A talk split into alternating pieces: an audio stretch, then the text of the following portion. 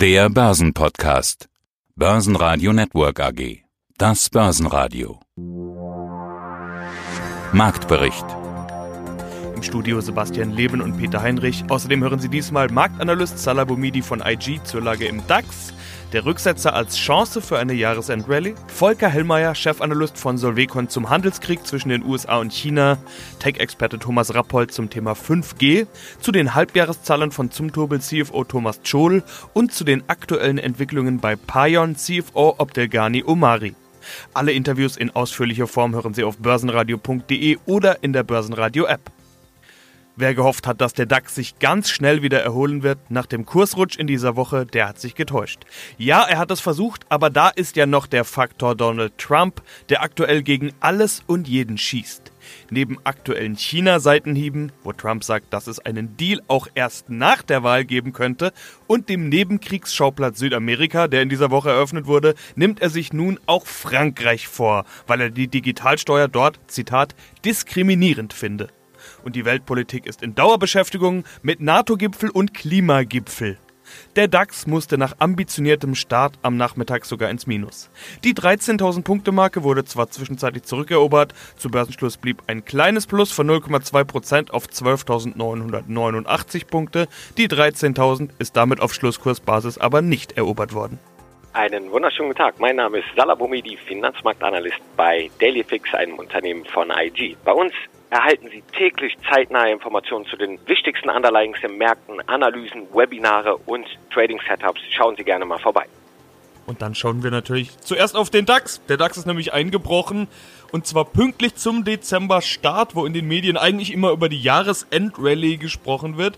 Salah, was uns mal wieder die Laune vermiest, ist ja fast schon klar. Ich weiß gar nicht, ob ich den Namen noch aussprechen muss. Ich tue es trotzdem. Donald Trump Handelskrieg. Man hat ja eigentlich eher auf positive Meldungen gehofft, sowas wie, schaut her, hier kommt der großartigste Dealmaker aller Zeiten und ich präsentiere euch den sensationellen Teildeal, auf den ihr alle gewartet habt. Stattdessen schlägt er wie wild um sich. China, Brasilien, Argentinien, jetzt Frankreich, alle bekommen Drohungen ab. Kein Wunder, dass da die Börse gerade etwas auf die Bremse tritt, oder wie siehst du das?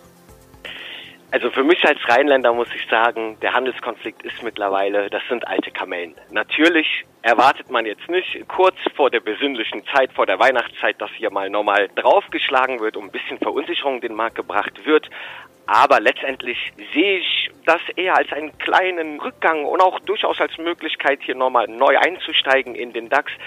Langfristig ist natürlich der Handelskonflikt immens wichtig. Der wird sich, wenn es so weitergeht, und für mich ist auch kein Ende im Sicht äh, im Handelskonflikt, wird es da doch schon grundsätzlich vielleicht schon als Jahresausblick schon im nächsten Jahr Auswirkungen auf die Realwirtschaft geben und dann könnte sich durchaus hier der Druck entwickeln, dass man hier nochmal die Gewinne des Jahres von 2019 praktisch wieder abgibt. Aber kurzfristig sehe ich die Jahresendrallye aktuell noch nicht in Gefahr und da gibt es auch mehrere Indizien, die ich dafür dranlegen kann. Mein Name ist Volker Hellmeier und ich bin Chefanalyst der Firma Solvecon Invest GmbH in Bremen schwierig, nämlich vor allen Dingen, wenn man zwischen zwei anderen Weltmächten zerrieben wird, wie es immer heißt. Wir haben ja dieses Armdrücken zwischen den USA und China, was wir gängigerweise als Handelskrieg oder Handelskonflikt bezeichnen. Endlos Thema, wie es scheint. Manch einer sieht darin einen kalten Krieg oder ein Jahrhundertthema. Andere sagen, da gibt es jetzt bald Einigungen. Sie haben mir im letzten Gespräch gesagt, Sie gehen auch davon aus, dass es zumindest mal Teildeals oder Annäherungen geben wird. Darüber wird ja auch dauernd gesprochen, aber wir haben nach wie vor immer noch nichts Spruchreifes, auch wenn hin und her getwittert und gemeldet wird, was das Zeug hält. Kommen diese Deals bald, zumindest Teildeals? Also fürs nächste Jahr bräuchten ja wohl Hüben und drüben bräuchten das ja dringendst, muss man sagen. Vor allen Dingen Donald Trump, der wieder Präsident werden will. Das ist genau der Punkt. Donald Trump braucht es viel mehr. Wir sehen eine Abschwächung in der US-Konjunktur, die viel deutlicher ist als die, die wir in China erkennen können. In China hatten wir heute sogar Einkaufsmanager-Indizes, die vollkommen positiv überrascht. Und ich sage noch einmal, China kann diesen Stresstest, der von den USA ausgeht im Rahmen des Handelskriegs, viel besser ab. Und was China jeden Moment, der vergeht, tut, ist, sich in den Bereichen, wo man noch abhängig ist von amerikanischer Technologie, sich weiterzuentwickeln. Und da reden wir von Modulen sieben Tage die Woche, 24 Stunden am Tag wird an diesen Themen gearbeitet. Das heißt, einmal mit den Maßnahmen 300 Milliarden Steuersenkung, 300 Milliarden, mehr als 300 Milliarden Zusatzliquidität, strukturelle Maßnahmen, Senkung von Import-Export-Zöllen ex-USA, darüber hinaus Eröffnungen für Unternehmen, dass sie ohne chinesische Beteiligung gegründet werden können, jetzt vollzogen von BASF und Tesla. All diese Maßnahmen erhöhen den Potenzialwachstumspfad Chinas und die Zölle werden am Ende von den US-Unternehmen, US-Verbrauchern gezahlt. Entweder sind es Gewinneinbußen bei Unternehmen oder es werden Preiserhöhungen für die Menschen, die die Güter zu bezahlen haben. Ergo, das eine verbessert, siehe China, die Terms of Trade, die Wachstumsbedingungen, das andere verschlechtert sie, siehe USA. Und die USA müssen aus der Nummer raus, ansonsten schädigen sie sich selber. Handelskriege sind vor allen Dingen leicht zu verlieren, wenn man gegen gleichwertige Partner antritt. Wenn die USA gegen Mexiko und Kanada, die 1,5 Prozent Anteil an der Weltwirtschaft einzeln jeweils haben, einzeln äh, antreten, dann gewinnen die USA. Und das USMCA ist ein Unterordnungsvertrag und kein Freihandelsvertrag. Das läuft nur in diesem Genre. Europa sollte sich sehr dieser Politikansätze aus den USA bewusst sein, wenn wir hier zusammenstehen in Europa. Die EU hat 16,3 Prozent Anteil an der Weltwirtschaft, mehr als die USA. Dann sollten wir uns eben auch nicht von den USA drangsalieren lassen. Was wir hier erleben, ist die Aufkündigung des Modells der freien Märkte, die die uns USA uns gelehrt haben. Mangelnde Kompetitivität sollte man nicht durch Quotenregelungen am Ende auf den Kopf stellen. Das kann ja wohl nicht das Thema der USA sein, die, seitdem ich denken kann, eigentlich immer für freie Märkte eingetreten sind. Also der, der besser ist, soll sich durchsetzen. Mein Name ist Thomas Rappold, ich bin Investment Advisor für Technologieindizes. Industrielles 5G. Was ist das? Deutschland ist der weltweit erste Markt, wo 5G für die industrielle Lizenzierung umgebaut wird, startet. Wer vergibt Lizenzen wofür? Die Frage möchte ich mit Ihnen in diesem Interview klären. Starten wir von ganz von vorne. 5G, jeder schon mal gehört. Die meisten denken erstmal an Apple und, und an die schnellen Smartphones. 5G, ein völlig neues Netz für das Internet der Dinge, also Gegenstände bekommen eine IP-Adresse, zum Beispiel in einer Smart Factory. Industrielles 5G. Was ist das mit Ihren Worten? Hätten Sie für uns ein paar Beispiele? Ja, also man muss sich das so vorstellen, also auch der, der Sprung von 2G, 3G, 4G nun auf 5G ist äh, ein ganz neuer, ein revolutionärer und disruptiver, denn mit 5G ist nicht einfach eine Fortschreibung schneller, intelligenter und, und besser, sondern 5G bedeutet eigentlich ein, ein kompletter Wechsel ähm, auch der, der Infrastruktur. Das 5G bedeutet, dass auf der Basis sehr flexible, auch sogenannte virtuelle Netze gebaut werden können, ähm, Subnetze gebaut werden können, kleinzelligere Netze, dann die auch stark softwaregetrieben sind. Also man kann sich das vorstellen, dass lokale 5G-Netze beispielsweise in mittelständischen Produktionsunternehmen stattfinden können, in einem Krankenhaus, in einem Stadion, einem Bauernhof, Stichwort letzte Milchkanne äh, oder gar einem Flughafen. Das ist schon, schon spannend. Ich habe gelesen, also Deutschland ist der weltweit erste Markt, wo 5G für die industrielle Lizenzierung ausgerollt wird. Was sind das für Lizenzen? Also man spricht von 3,7 bis 3,8 Gigahertz, das sagt mir jetzt ganz wenig. Und Sie haben schon ein bisschen angesprochen, das heißt, wenn ich das so verstanden habe, in anderen Ländern machen das die Mobilfunkbetreiber, die da Netze ausbauen. In Deutschland ja, könnten das theoretisch 5G-Netze die Firmen selber machen. Also wie sie alle heißen, BMW, Siemens, Bosch, BSF. Ja, ganz genau. Das ist, das ist der Punkt. Also die, das schmeckt jetzt nicht allen Mobilfunkunternehmen so, die ja bekanntlich Milliardenbeträge für die Lizenzen bezahlt haben. Nun gab es eben von der Bundesnetzagentur eben eine, eine Vergabe von diesem angesprochenen Frequenzbereich, von dem Sie gesprochen haben, eben zwischen 3,7 bis 3,8 Gigahertz.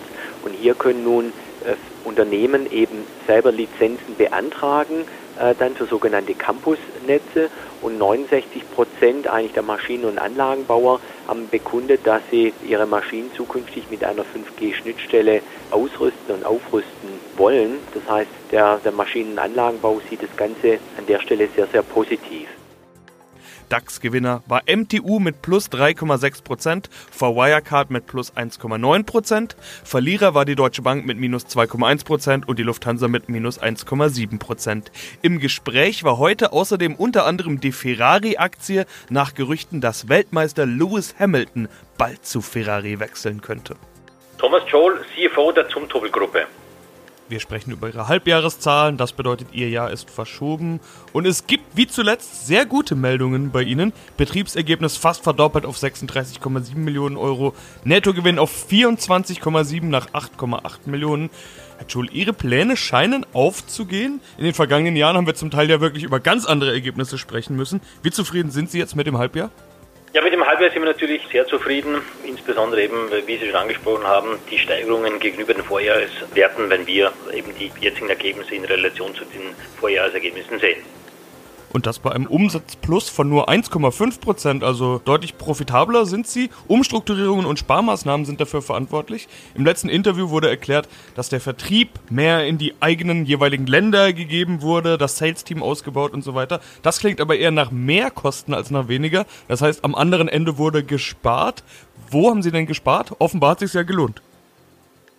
Es wurden auch im Prinzip im gesamten Unternehmen, haben wir uns die Prozesse eben ähm, angesehen, ähm, so auch im Vertrieb. Das heißt, da ist eigentlich zu einer äh, Umorientierung der Ressourcen gekommen, äh, zu keiner Erhöhung der Ressourcen, ebenso auch in anderen Bereichen. Hier haben wir unsere Geschäftsprozesse durchleuchtet und eben vor allem in den Management-Ebenen haben wir Reduktionen vorgenommen, die äh, jetzt zu diesen erfreulichen Ergebnissen führen vor dem Hintergrund Sales und Vertriebsausbau. Wie gut sind dann 1,5% Umsatz plus, 603,8 Millionen Euro übrigens.